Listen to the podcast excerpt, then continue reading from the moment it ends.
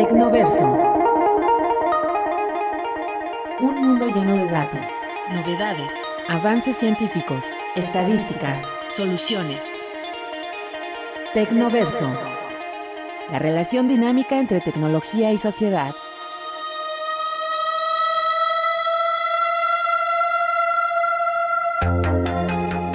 Espacio donde la tecnología y la investigación convergen para encontrar soluciones a las problemáticas sociales.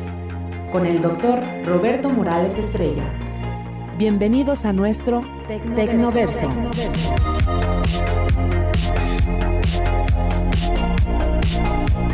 Muy buenas tardes, estimados radioescuchas, nuevamente con ustedes, dándoles la más cordialidad, más cordial bienvenida. Si escuchan alguna falla técnica, les ruego nos disculpen, porque estamos transmitiendo desde mi casa, su casa, todos ustedes, dado que pues tengo COVID. Bueno, ya estoy saliendo. Sin embargo, no podemos de, de cumplir el show que debe de continuar.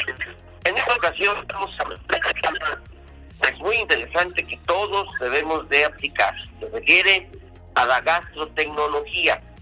Y para ello contamos con la amable presencia de la chef Blanca Celia López.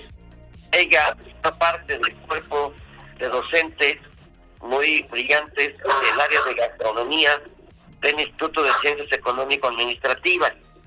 Y también está con nosotros Giovanni Orozco.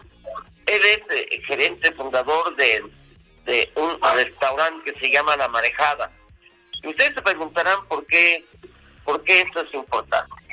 Bueno, quiero sacar a, la luz, ustedes lo conocen, en alguna vez lo escucharon, había un restaurante llamado El Bully, que fue durante cinco años considerado el mejor restaurante del mundo. Y la parte fundamental de este restaurante que desde el 2002, 2006, 2007, 2008 y 2009 fue el restaurante número uno a nivel mundial, pues fue porque eh, precisamente pues, eh, eh, pues los cocineros, pues eh, toda una, eh, una, una, un desarrollo tecnológico, no solo es la cuestión de, de instrumentos metálicos o fierros, sino que tenían ellos el uso de lo que significa los conocimientos en la física y la química de los alimentos y generaron lo que después eh, ya se popularizó, que fue la cocina molecular. Y de ahí vino, por ejemplo, lo que pues, también eh, sus platillos que diseñaban, que eran algo, espuma de, por ejemplo, espuma de, de, de, de zanahoria, eh, y, y una serie de ingredientes que que, que, venían combinando y se pasaban un buen tiempo, seis meses diseñando los platillos y seis meses atendían a los comensales. Y no atendían a muchos comensales, 50 comensales eran los que, los que surgían. Pues este restaurante creado en 1961 por un matrimonio alemán, eh, pues eh, era un bar donde acudían los veraneantes y el negocio fue adoptado con el nombre de Bully por los perros bulldog del matrimonio, conocidos popularmente como bully en francés. Pero a finales de la década de los 60, a medida que la cocina iba cogiendo entidad, se convirtió en restaurante. Y a lo largo de los años pasaron diferentes cocineros. Pero fue realmente en 1990 cuando llegó Ferran Adrián y Julie Soler, se asocian y empiezan el camino que les llevaría a conseguir la tercera estrella de la guía Michelin en 1997. Y a partir de entonces, entonces aquí lo que nos llama la atención es esta gran combinación de, de la creación y el diseño de platillos. Eh, yo soy lego en la materia, pero yo creo que aquí tenemos una académica que sabe y que, por ejemplo, pues yo considero que, que diario comemos y muchas cosas se nos antojan, nada más con tan solo recordar los aromas, la visión y el sabor. O sea, que la, gastro, la, gastro, gastronomía, los alimentos, conquistan, conquistan todos los sentidos. ¿sí? El olfato, el tacto, el olor, el sabor y también, claro, la compañía, también la sociabilidad. Entonces, me gustaría que nuestra chef Blanca nos comentara cómo es que se lleva a cabo la formación de un eh, de un especialista en gastronomía en nuestras instalaciones del Instituto de Ciencias Económico-Administrativas. Chef, le escuchamos. Hola doctor, ¿cómo está? Hola Chef Giovanni, también es un gusto para mí saludarlos y saludar a todos los radioescuchas que en este momento nos están sintonizando. Y pues bueno, ya usted nos estaba platicando un poquito acerca del Bulli, de este restaurante que si bien ya no es considerado el mejor restaurante del mundo, sí podemos decir que Ferran Adrià sigue siendo uno de los chefs más inspiradores para muchas personas. El día de hoy, por ejemplo, podemos hablar no solo de la cocina molecular, que usted ya nos hizo mención ahorita, pues hablar, no sé, de esta parte de las esferificaciones que en su momento fueron como un boom en la cocina. El día de hoy ya lo tenemos de una manera más generalizada, tanto en el mundo como en México, pero también pues tenemos otra suma de aditivos, otra suma de técnicas que nos van dejando más elementos, ya no solamente son esferificaciones, hablamos de espumas, aires, cristales, y bueno, un sinfín de espaguetis falsos, falsos caviares, por ejemplo. Y que como bien lo dijo usted, nos van llevando a otra dimensión dentro de la cocina. Yo le comentaba ahorita, no solo es de la cocina molecular, yo creo que ahorita igual vamos a platicar con el chef Giovanni sobre esta. ¿Por qué? Porque surge de ahí lo que es la cocina fusión, la cocina de autor, la cocina de emociones, la cocina tecnosensorial. Y todo esto, como bien usted lo menciona, también lo vamos a ir viendo dentro de la licenciatura en gastronomía en, nuestra, en esta nuestra casa, la, la Universidad Autónoma del Estado de Hidalgo.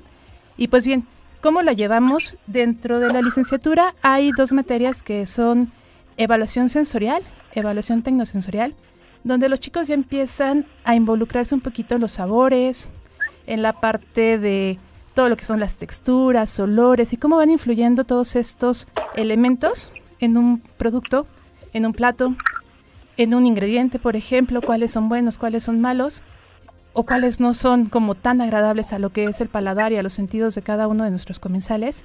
Y pues bueno, también aquí vamos a entender cuáles son los elementos que podemos ir combinando para tener otras fusiones, otras texturas y otras experiencias. Creo que eso es lo más importante dentro de la parte gastronómica, otras experiencias y pues bueno, a partir de estas, estas materias que las llevan en tercer semestre y en cuarto semestre de la licenciatura, pues los chicos ya van involucrándose un poquito más con esta ciencia, como usted lo menciona, esta tecnología, ya lo, ya lo van viendo más cómo se adentra la parte química con la parte culinaria, que es como esa fusión que podemos entender.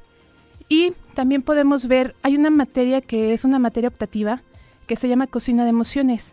Y dentro de cocina de emociones también los chicos pueden experimentar diferentes elementos para la cocina, para que en un plato que a lo mejor muchas veces lo vemos y dices, bueno, ¿esto cómo funciona o qué es?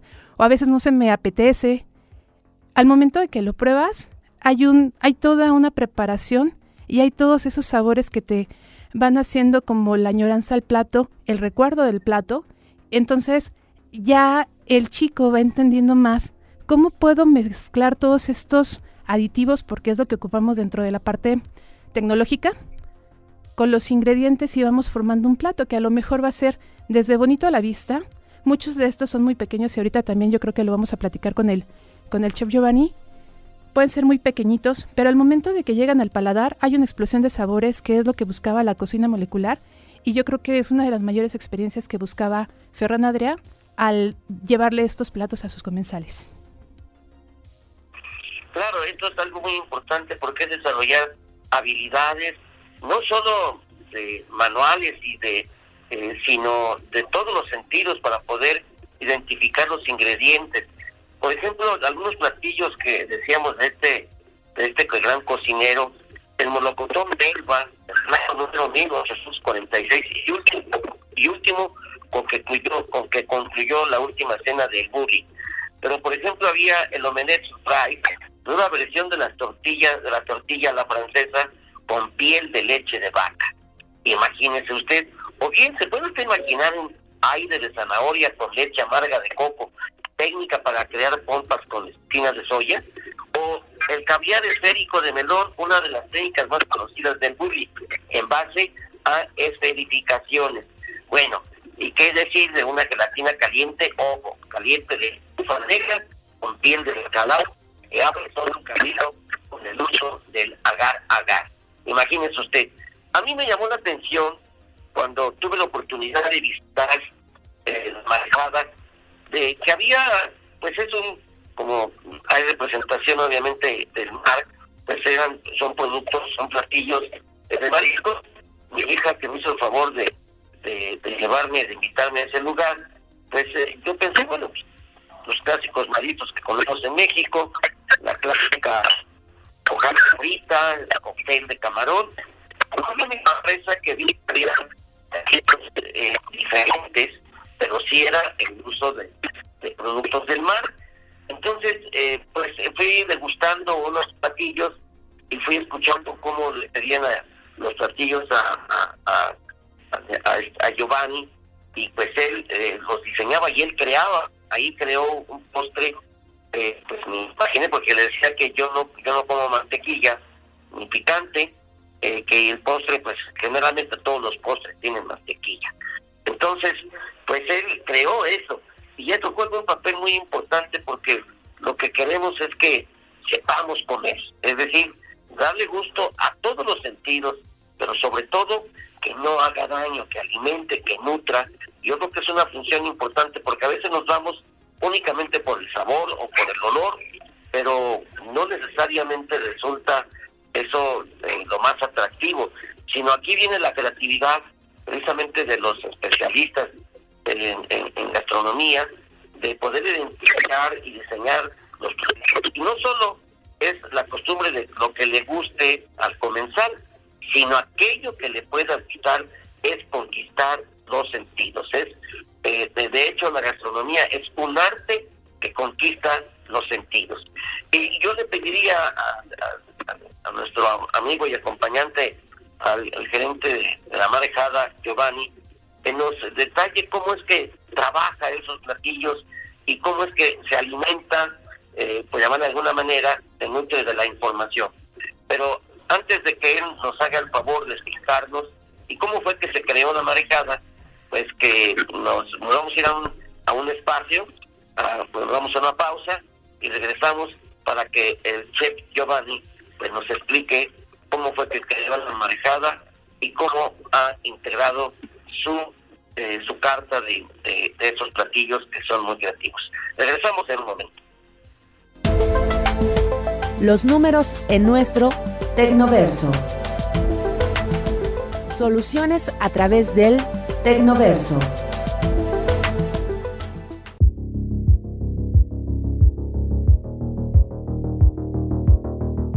Gastrotecnología. El desarrollo tecnológico de las últimas décadas ha modificado ámbitos tan variados en nuestra vida que abarcan desde la medicina, la telefonía, el transporte urbano hasta las comunicaciones. Incluso ha llegado a los fogones de grandes chefs y a las salas de los restaurantes más sofisticados. Un mundo gastronómico caracterizado por la innovación y la curiosidad, que se reinventa gracias al avance de las nuevas técnicas. Kioscos con pantalla táctil en los que realizamos nuestros pedidos, tabletas de mesa que cumplen la misma función, robots con paladar y aplicaciones específicas de cada restaurante son quizás los casos más arraigados de esta realidad. Una realidad que ha dejado atrás a términos como la esferificación, las deconstrucciones y la cocina molecular, tan futuristas antaño, pero no son los únicos. Comenzamos con lo obvio, las apps. Efectivamente, sí existen hasta para recordarnos cuándo debemos tomar la medicación como no iban a tener cabida las relacionadas con la cocina. Así, dejando a un lado las recetas y similares, destacamos algunas muy curiosas. Una de ellas Snap Meals y I'm 2 Calories, dos aplicaciones que permiten conocer las calorías aproximadas de un plato con tan solo hacerle una fotografía, sí, sin introducir dato alguno. La primera de ellas es obra de Daily Born y fue una de las grandes pioneras, pues ya empezamos a hablar de ella en 2011. Una utilidad compatible con Android y iOS que emplea un algoritmo que contrasta los platos de la imagen con los que tiene en su base de datos. Google hizo algo muy similar cuatro años después con I'm 2 Calories, aunque su sistema es capaz de identificar los ingredientes y calibrar el tamaño y forma para acertar con mayor precisión. Todavía se encuentra en fase de desarrollo. Una de las últimas incursiones gastrotecnológicas ha sido la de las impresoras en tres dimensiones, capaces de lograr formas y texturas hasta ahora prácticamente imposibles. Un proceso un tanto tedioso debido a la velocidad media de impresión de estas máquinas, pero que irá mejorando al mismo tiempo que evoluciona esta tecnología.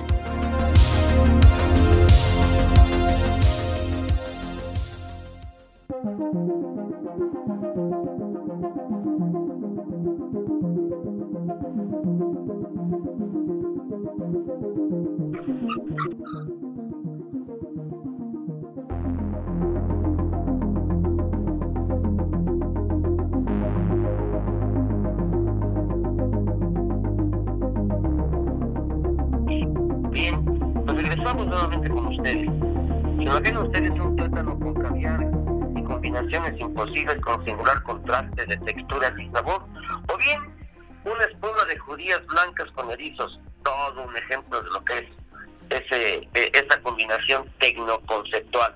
Pero bien, Giovanni, y por favor no olvides de comentar el postre que generaste con, con Claro, mucho gusto para todos y pues les comento un poco de lo cómo se inició el restaurante. El, restaurante empezó en el 2020, eh, empezó con una con pruebas, empezamos este, a hacer pruebas en casa y con la parte de la pandemia empezamos a hacer comida a domicilio y de esta manera empezamos a, a generar este interés también en, los mariscos y posteriormente pues igual eh, hubo la oportunidad de que se pudiera crear el restaurante en marzo y de esta manera empezamos a, crear nuevos platillos aquí en el restaurante.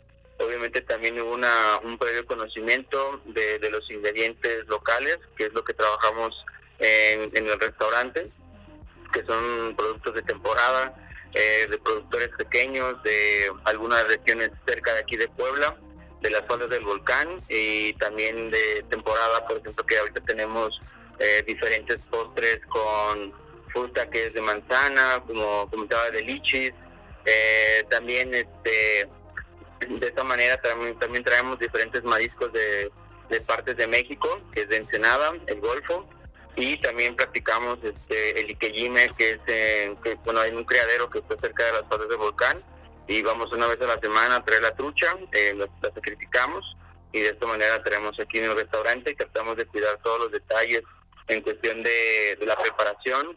Y por ejemplo cuidamos también que sean la, bueno las personas que llegan a visitarnos con alergias eh, que tienen algún este, una restricción personal.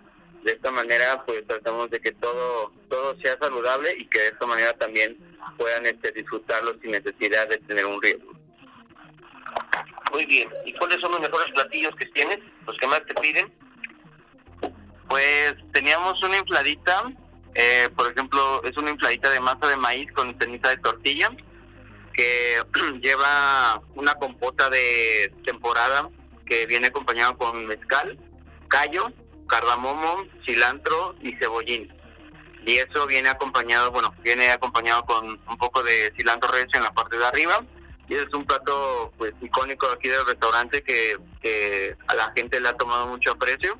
Y también otro otro platillo que también ha gustado mucho son camarones a las brasas con con una salsa bueno hemos manejado diferentes salsas teníamos también la fermentación también trabajamos con diferentes fermentos y estábamos manejando una salsa de higo fermentado con ajonjolín y chile secos acompañado con puré de lechugas y una emulsión de piña eh, confitada con chile mique. Muy bien, y los postres, ¿cómo, ¿cómo los diseñas? ¿Cómo diseñas tus platillos? Pues realmente todo es dependiendo de lo que encontramos en el mercado eh, local que tenemos aquí en San Andrés Cholula. Visitamos el mercado de una o dos veces por semana y dependiendo de lo que tengamos y dependiendo también de la gente que llega de diferentes comunidades de aquí de la zona, pues trae, trae diferentes productos y de esa manera pues me voy imaginando los sabores que me gustaría este implementar en, en, el menú. Eh, por ejemplo, nuestro menú va cambiando constantemente y realmente no tenemos una carta fija por lo regular siempre son recomendaciones dependiendo de lo, de lo que tenemos. Muy bien, pues yo creo que esto resulta importante. ¿Y cómo fue que preparaste ese postre de los liches? con, qué, con, qué lo, ¿Con qué lo realizaste? Eh, lo que hacíamos o lo que hacemos con ese postre es una es una espuma a base de, de una crema que viene acompañada con una leche infusionada con hueso de mamey. Eh, ahí viene con la parte tecnológica, le, lo metemos en sifón, eh, hacemos la espuma y lo acompañamos con lichis a la brasas y además con rosa de castilla eh, deshidratada y mix de cacao con un poco de clorofila de hinojo. Ah, ok, pues suena muy interesante. Bueno, yo creo que la tecnología también, aparte de los platillos, pues también se, se viene aplicando ya, por ejemplo, el caso de Smith Mill y I Am Two Calories, que son dos aplicaciones que permiten conocer las calorías aproximadas de un plato con tan solo hacerle una fotografía. Y esto es introducir, sin introducir un dato alguno. La primera de ellas, que es obra de Dylan Boo, fue una de las grandes pioneras, pues ya se empezó a hablar de ella desde el 2011. La utilidad compatible con Android, iOS y iOS, pues que completa un algoritmo que contrasta los platos de la imagen con los que tiene en su base. Incluso, fíjense ustedes, que hoy también una de las últimas incursiones gastrotecnológicas ha sido la de las impresoras en, tres dimensiones. Son las tres de capaces de lograr formas y texturas que hasta ahora prácticamente han sido imposibles. Eh, un proceso, pues si bien un tanto tedioso, debido a la velocidad media de impresión de estas máquinas, pero que seguramente irá mejorando al mismo tiempo que evoluciona esta tecnología. Y cabe destacar que pues, Brain Food es capaz de preparar galletas en unos pocos minutos. la digital de chocolates que permite al usuario diseñar y probar distintos dulces con chocolate y la Digital Fabricator Concept, que son otras de las más avanzadas. O sea, que pues no solo son las herramientas y la creatividad que se funden en esto, sino que al final de cuentas pues eh, eh, viene, eh, se sustenta todo esto en la propia creatividad de la gente, como por ejemplo de Ángel León, que es mejor conocido como el chef del mar, que ha presentado recientemente su plancton luminescente, que es un proyecto para el que Gaditano ha contado con el apoyo de Campus de Excelencia Internacional del Mar y que promete alimentar al ser humano de la luz del mar. Entonces, eh, es todo un reto, a veces cuando veo algunos programas de tecnología, no me gusta verlo mucho porque me quedo con hambre y luego salgo comiendo más. Pero bueno, esto nos lleva precisamente también a que preguntarle a nuestra invitada, a la chef Blanca, que nos diga cuáles son las herramientas eh, tecnológicas que ocupan aquí en nuestra en, nuestra escuela de gastronomía del Instituto de Ciencias Económico-Administrativas, chef.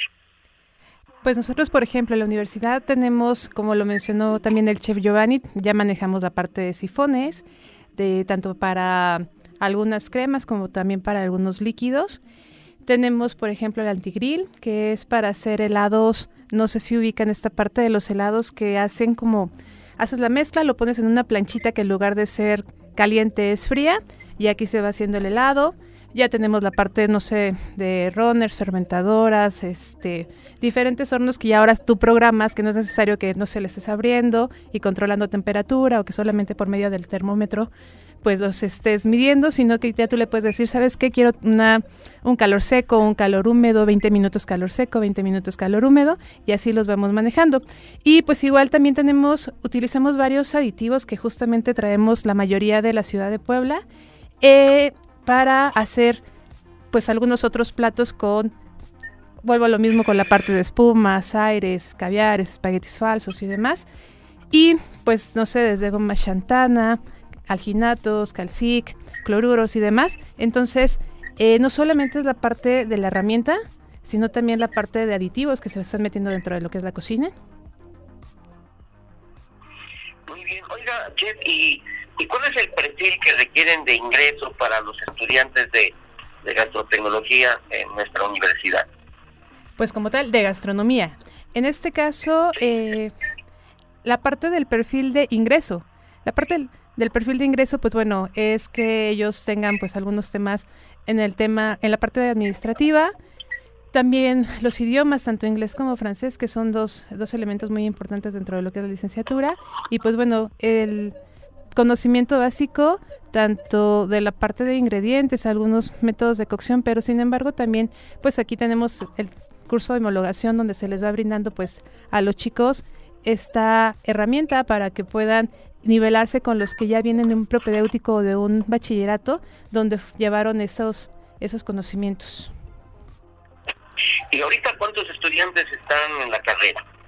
En la carrera, pues debemos de tener aproximadamente unos 800. De hecho, son 120 eh, los, que los que ingresan por semestre. Tenemos nueve semestres. Obviamente no en todos tenemos 120, pero sí se está manteniendo la matrícula entre unos 90 a 110 por semestre.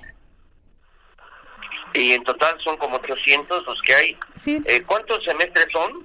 Son nueve semestres para todos los que estén interesados. Son nueve semestres los que, los que tenemos aquí. Y pues dentro de esto también hay prácticas profesionales, la parte del servicio social. Y pues bueno, yo creo que una gama de, de materias que se dan para que el alumno se pueda ir perfilando a lo que más le guste.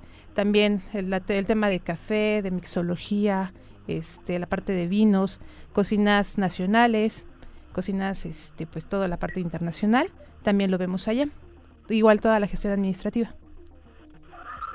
Oiga, y a mí lo que me, luego me llama la atención cuando veo, ¿cómo se le llama eh, las figuras en hielo?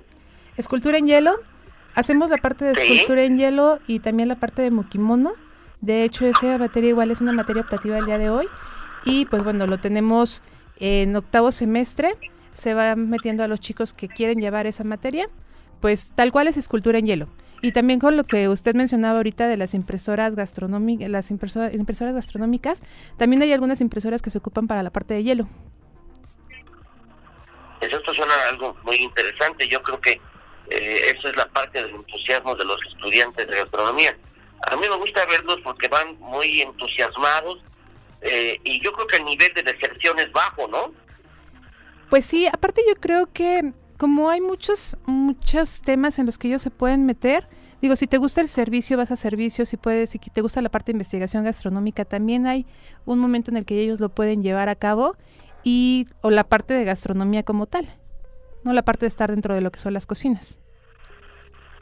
Muy bien, eh, nos vamos a ir a una pausa nuevamente y regresamos. Quisiera que ahorita que regresemos, pues tanto Giovanni como, como usted, chef, nos ayuden a que qué visión tienen, qué va a pasar más adelante, cómo vemos.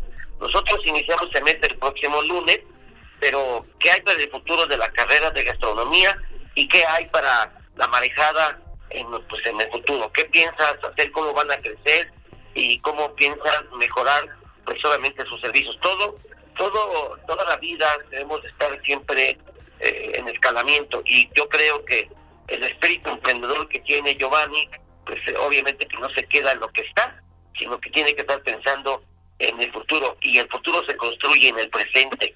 Esa es la capacidad de resiliencia que se generan hoy en las organizaciones. Nos vamos a una pausa y regresamos nuevamente.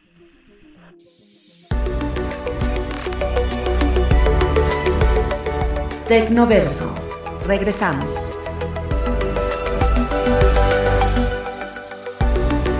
Ideas, soluciones Investigación y Sociedad en Tecnoverso. Continuamos.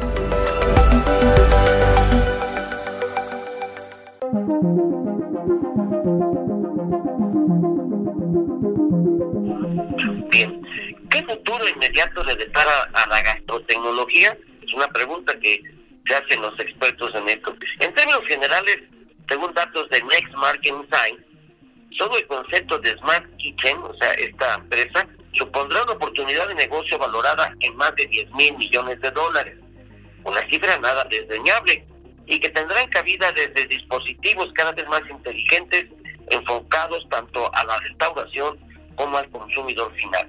Por ejemplo, Beatriz Romanos, especialista de PodTech y CEO de TechFood, apunta que aquellas tecnologías cuyo objetivo es el de hacernos comer más sano y mejor se postulan como las grandes ganadoras.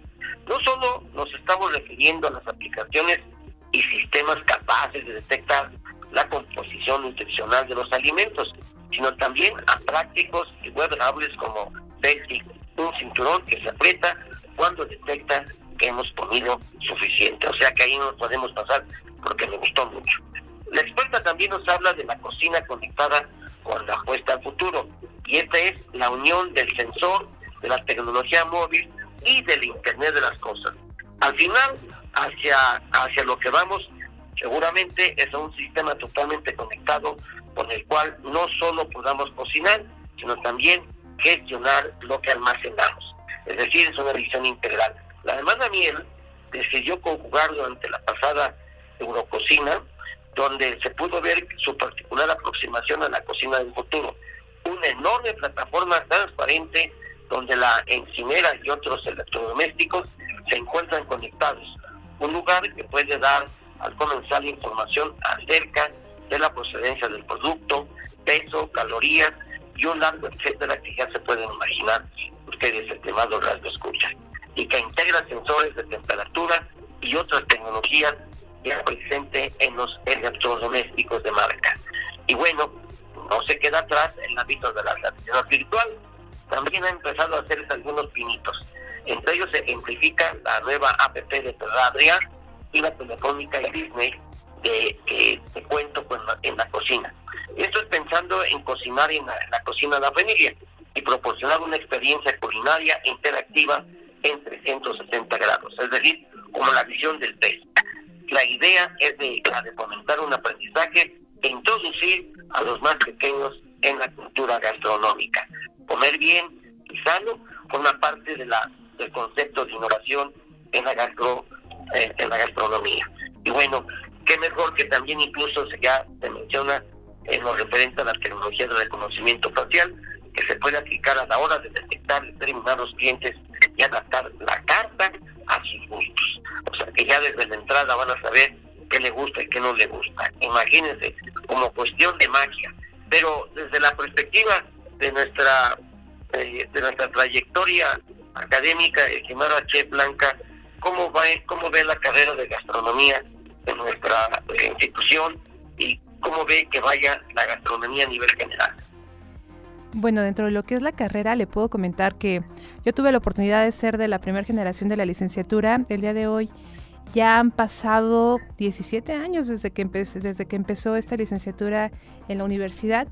Y justamente este semestre tuvimos una suma de aspirantes muy buena. Me parece que dentro de la historia de la carrera ha sido la segunda más grande que hemos tenido. Y eso nos indica que vamos por buen camino, ¿no? Porque al final del día, cuando nosotros buscamos una escuela, pues buscamos algo que también nos recomienden. Yo sé que seguramente vamos a tener áreas de oportunidad, pero pues estamos trabajando en ellas, tanto docentes como la parte administrativa y seguramente también los alumnos, que como usted lo decía hace rato, van motivados y me queda claro que cada día ellos ponen su empeño o su mayor esfuerzo para poder sacar adelante esta licenciatura. Y eh, cuáles son los elementos que vamos igual trabajando. Creo que ahorita usted hace mención de cosas interesantes la parte calórica que nos lleva a tener una dieta buena, una dieta sana, una dieta que nos va a ayudar no solamente a comer algo rico, sino también a sentirnos bien con lo que estamos comiendo. También buscamos la parte sustentable, que creo que eso es en lo que nos tenemos que estar enfocando. Eh, yo creo que igual eh, podemos voltear a ver una gastronomía a nivel general donde ya es más justa, donde ya están los restauranteros. Ahorita que escuchábamos al, al chef Giovanni, que van buscando ya proveedores, a lo mejor no todos locales, porque hablaba del, proveedor de Ensenada, pero sí ir buscando tal cual al proveedor que no pasa por esos intermediarios. Igual encontramos una gastronomía que ya va a ser más justa y también seguro vamos a tener eh, ingredientes que van a ser más limpios, que ya queremos que llevar a nuestros comensales un producto que no necesariamente le tenga que hacer daño, ¿no? O que no porque esté lleno de azúcar también va a, va, a estar lleno de pesticidas, por ejemplo. Si bien no estamos negados a la parte de rapidez en un servicio, porque sabemos que también nuestros comensales y nosotros mismos pues ya no tenemos ese tiempo de estar, no sé, sentados en la mesa todos los días, dos, tres horas, como a lo mejor antes se podía hacer. Sí buscamos una rapidez, pero también buscamos una cocina buena, ¿no? Y pues tampoco dejemos la parte tradicional afuera.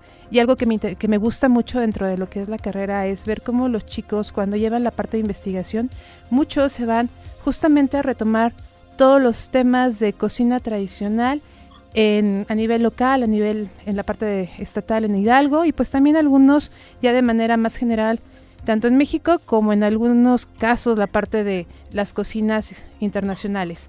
Entonces, Creo que vamos por un buen camino. Creo que a los chicos se les va dando las herramientas necesarias para que ellos puedan desempeñarse a lo largo de su carrera en lo que les guste.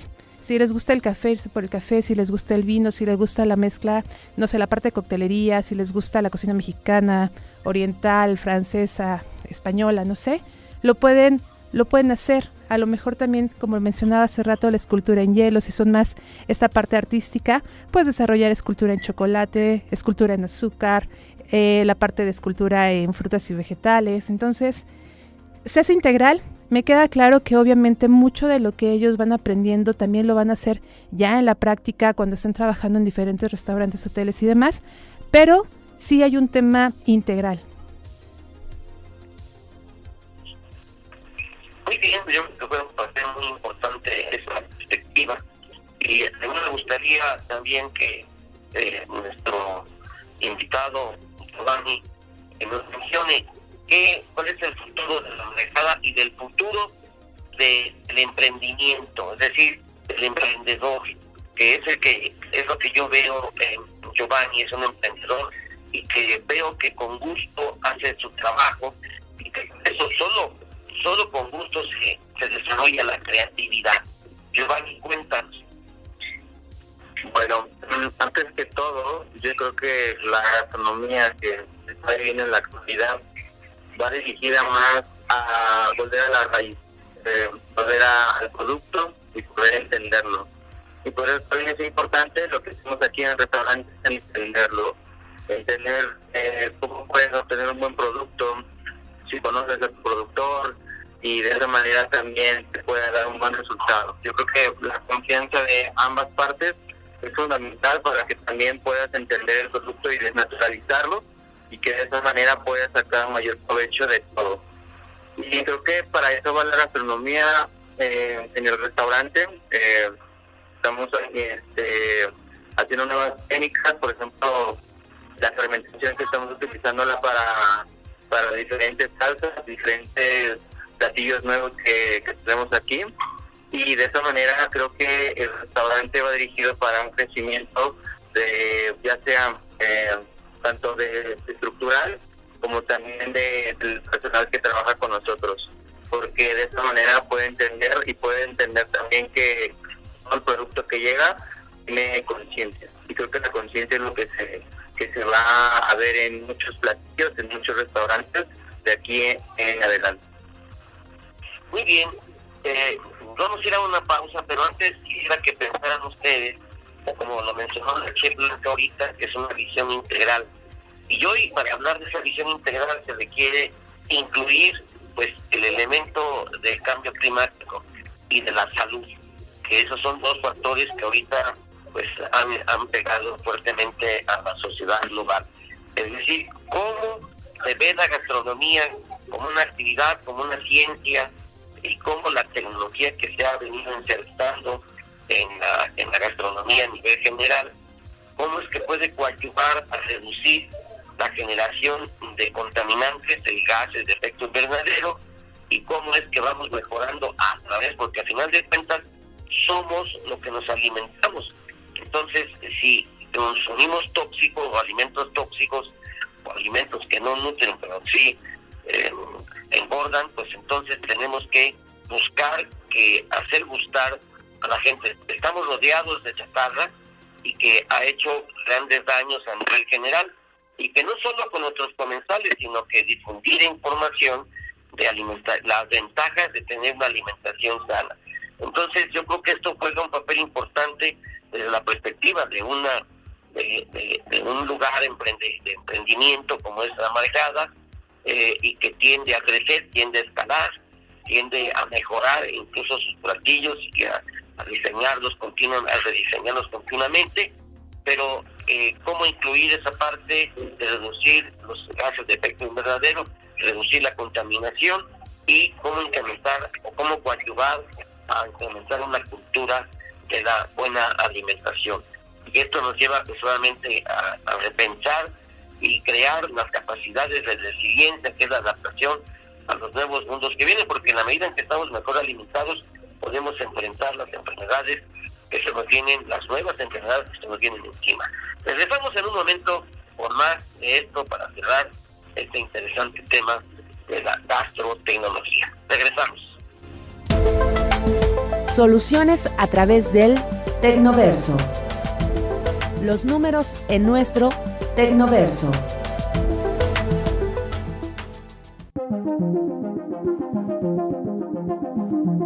Internautas en el Tecnoverso. Los emprendedores están revolucionando el sector de la alimentación con los negocios de hashtag gastrotecnología, arroba external financial. Hashtag gastrotecnología, platos desechables que no contaminan, este nuevo concepto de plato a base de hojas. Arroba Barana Gastro Solutions. ¿Conocen una valla tropical africana capaz de transformar la percepción del sabor ácido en dulce? Arroba Vaya Food. Sí, y nos ofrece una alternativa natural al consumo de azúcar. Arroba BCM Madrid. Crear alimentos típicos como huevos o carnes a partir de nuevas bases como plantas o insectos. La gastrotecnología ha llegado para quedarse. Arroba Javier Márquez.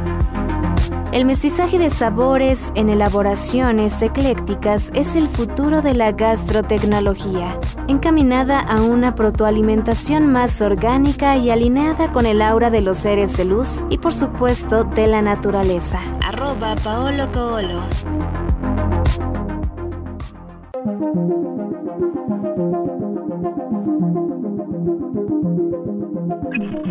Bien, pues regresamos nuevamente, estimados Radio Escuchas, y en este último bloque, como les habíamos eh, dicho antes de irnos a, la pausa, quisiéramos que, pues ahí quien quiera iniciar, ya sea Giovanni o la Chef Blanca, pues que nos digan cómo vamos a incluir estas dos variables que ya en el futuro de la gastronomía como ciencia y práctica, pues la parte de la, de la salud, eh, que es una mejor alimentación, y la parte del cambio climático, reducir, y esto es desde abrir conciencia con el personal, con los alumnos, con los docentes.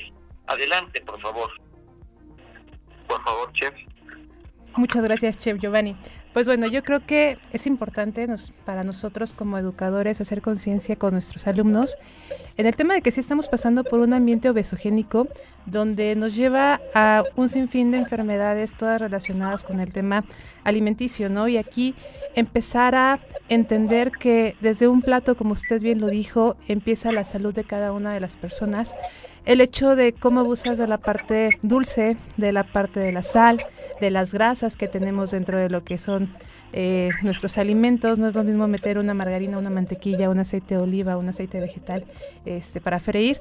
Entonces, primero empezar con esta parte de concientización para poder hacer un plato que pueda ser rico, pero que no esté lleno de calorías, ¿no? O que, que muchas veces estas calorías pues no tienen ningún tipo de nutrientes porque también sabemos que tenemos el día de hoy una serie de productos llamados chatarra que también no nos dan, a lo mejor pueden ser muy calóricos, pero no nos están dando nutrientes.